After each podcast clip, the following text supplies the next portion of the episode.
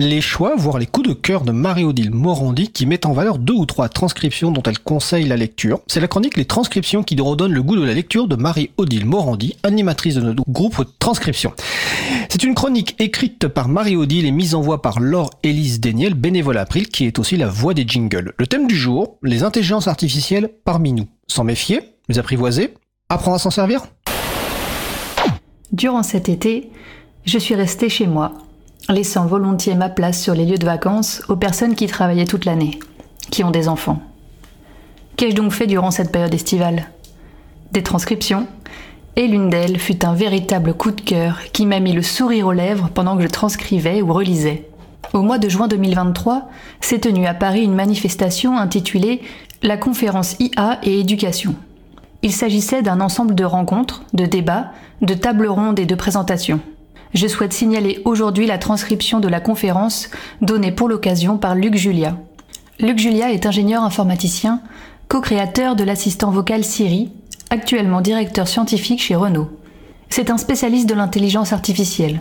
Pourtant, dès le titre, l'intelligence artificielle n'existe pas, et dès le début de son intervention, le ton est donné.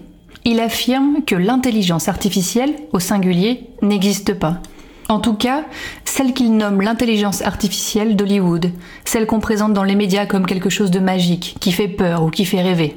Pour lui, il existe des intelligences artificielles, multiples et variées, chacune d'elles étant très spécialisée, donc très forte dans le domaine particulier pour lequel elle a été fabriquée et où elle est utile. Lancelot Péquet, professeur à l'université de Poitiers, avait donné une conférence au Paris Open Source Summit en 2019 intitulée Une intelligence artificielle open source est-elle libre et pourquoi il faut s'en soucier? Qui a été transcrite? Il livre une définition. Une intelligence artificielle est une machine qui calcule de manière symbolique et ou numérique en utilisant des méthodes statistiques et qui interagit avec son environnement d'une manière qui a l'air d'être intelligente. Il nous explique la différence entre un programme traditionnel qui fait l'objet d'une implémentation algorithmique et un programme qui utilise des méthodes statistiques. Dans le premier cas, c'est un programmeur qui agit et comprend ce que le programme est censé faire. C'est représenté par un code source, et si celui-ci est bien commenté, il est intelligible et reproductible. Dans l'autre cas, c'est fait par un générateur automatique à partir d'un échantillon de données censé véhiculer un certain nombre d'informations pertinentes. C'est représenté par un modèle complexe, numérique en général, dont il n'est pas évident de tirer quelque chose. Les divers types d'intelligence artificielle sont définis par Luc Julia en donnant des exemples. Les systèmes experts agissent à partir de règles. On rentre les règles du jeu, par exemple celle du jeu d'échecs dont on connaît exactement le nombre possible de coups. Sa puissance de calcul étant suffisante, la machine est capable de se rendre de n'importe quelle position à une position gagnante, donc une machine très forte, mais uniquement dans ce domaine.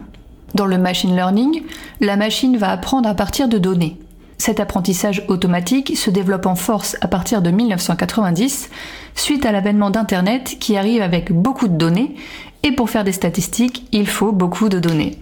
Pour traiter le deep learning, apprentissage en profondeur, Luc Julia utilise l'exemple du jeu de Go, dans lequel le nombre de coups est énorme, estimé jusqu'à 10 puissance 600. La machine est capable de jouer à ce jeu, mais uniquement à ce jeu, en utilisant donc des méthodes statistiques. Cette machine est l'équivalent de 2000 ordinateurs.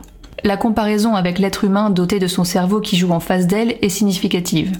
L'être humain sait faire la cuisine, sait partager le langage naturel, sait faire énormément de choses en consommant très peu d'énergie. Encore une fois, cette machine est très forte, mais uniquement dans son domaine. Le cas de ChatGPT est traité. Cet agent conversationnel est capable d'écrire des textes à partir des 175 milliards de morceaux de données stockés. On estime entre 1000 et 2000 milliards le nombre de mots ingurgités par la machine. Cette intelligence artificielle générative ne crée rien. Elle répond à une consigne, un prompt, en allant chercher quelque part dans cette masse de données ce qui a été écrit un jour, qui existe déjà. Elle génère une réponse, il n'y a aucune créativité de sa part. Vu leur énorme quantité, ces données sont souvent biaisées, certaines fausses, si bien que ChatGPT peut effectivement énoncer de grosses bêtises et parfois, ne trouvant pas de réponse, la machine invente quelque chose qui pourrait à peu près correspondre, ajoutant même des références n'ayant jamais existé, des hallucinations. Comment remédier?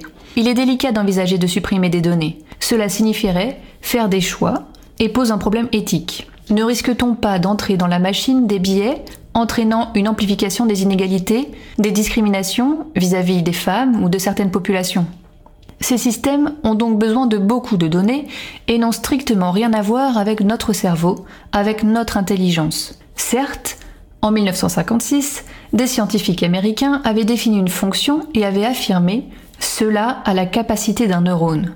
Donc on est capable, en mathématiques, de modéliser un neurone. Pour autant, peut-on dire qu'on peut modéliser l'intelligence? Les systèmes de vision par ordinateur sont représentés par des réseaux de neurones qui ont été entraînés pour réaliser leurs tâches. De gros progrès ont été réalisés. On reconnaît automatiquement des visages, des véhicules, des chats, et je vous laisse lire les explications données par Luc Julia concernant les premiers reconnaisseurs de chats qui avaient besoin, dans les années 90-2000, de 100 000 morceaux de données pour ce faire. Cette lecture en fera sourire plus d'un, en particulier la comparaison faite avec les capacités d'un enfant à reconnaître des chats. Je vous laisse lire l'anecdote concernant la voiture autonome dans les rues de Mountain View versus les capacités à raisonner d'un être humain. Cette lecture aussi fera sourire. Lancelot Péquet rappelle ce qu'est un logiciel libre et résume les quatre libertés données à l'utilisateur. Exécuter, étudier et modifier, partager des copies, éventuellement partager des copies modifiées. Pour lui, le code source est plus petit qu'un réseau de neurones et quand il est bien commenté, il est intelligible et reproductible. Il serait nécessaire que les IA produisent quelque chose d'intelligible par les humains, que le code source soit présenté de la meilleure manière pour permettre des modifications se pose aussi la question de la reproductibilité, afin qu'il soit possible de tester et de modifier le calcul, etc. Un code intelligible, écrit par un humain, permet en principe d'expliquer le comportement d'une machine.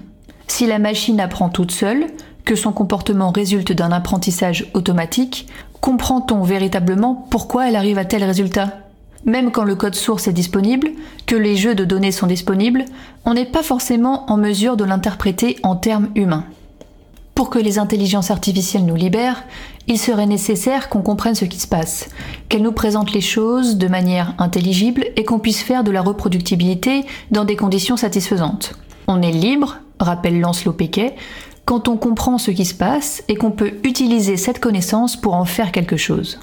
Luc Julia, en référence à un moratoire signé par diverses personnalités au printemps dernier, estime qu'il serait très dommage qu'on arrête de travailler sur l'intelligence artificielle parce que dans les intelligences artificielles, il y en a plein qui sont particulièrement utiles. Il faut continuer, il faut s'éduquer, comprendre, expliquer, enseigner l'outil pour l'utiliser à bon escient. Pour lui, c'est de l'intelligence augmentée, IA. Ces outils augmentent notre intelligence. Dans n'importe quel domaine particulier que l'on imagine, on peut, si on le désire, avoir un outil excessivement puissant et meilleur que nous. Mais il insiste sur le fait que c'est nous qui avons le pouvoir de création et que nous le gardons.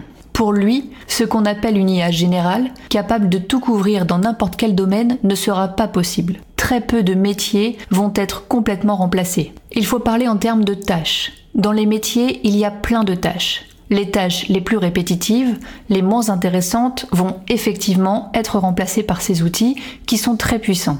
Les tâches les plus difficiles à remplacer sont les tâches fondamentalement humaines qui seront encore plus valorisées, voire glorifiées. Les tâches glorifiées sont la substance de l'humanité. Pour lui, nous allons tous, petit à petit, être encore plus valorisés dans nos métiers parce que ce que nous pouvons faire, c'est ce que ne peuvent pas faire les machines.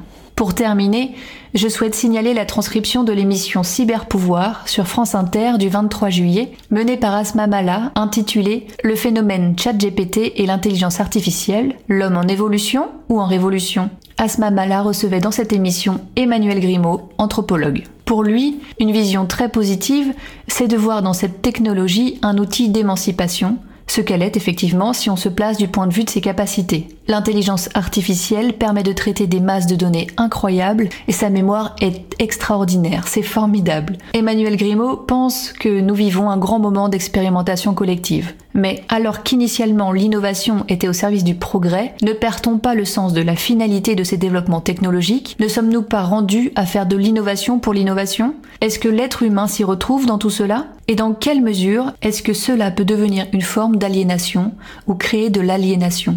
Que devient à l'avenir notre singularité d'humain avec un grand H face à la machine À travers l'IA, c'est nous-mêmes, nos choix, notre société qu'on interroge.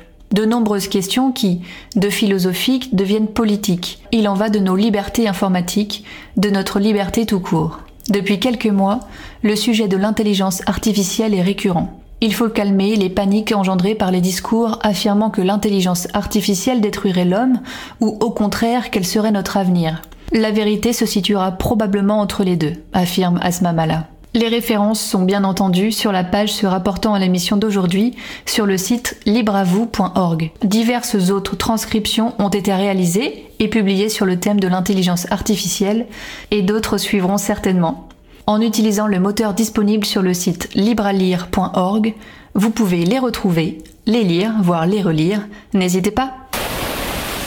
C'était la chronique euh, Les transcriptions qui redonnent le goût de la lecture de Marie-Odile Morandienne, animatrice de notre groupe Transcription et mise en voix par Laure Élise Déniel, bénévole à l'April. Vous trouverez toutes les références des transcriptions sur libravou.org slash 185.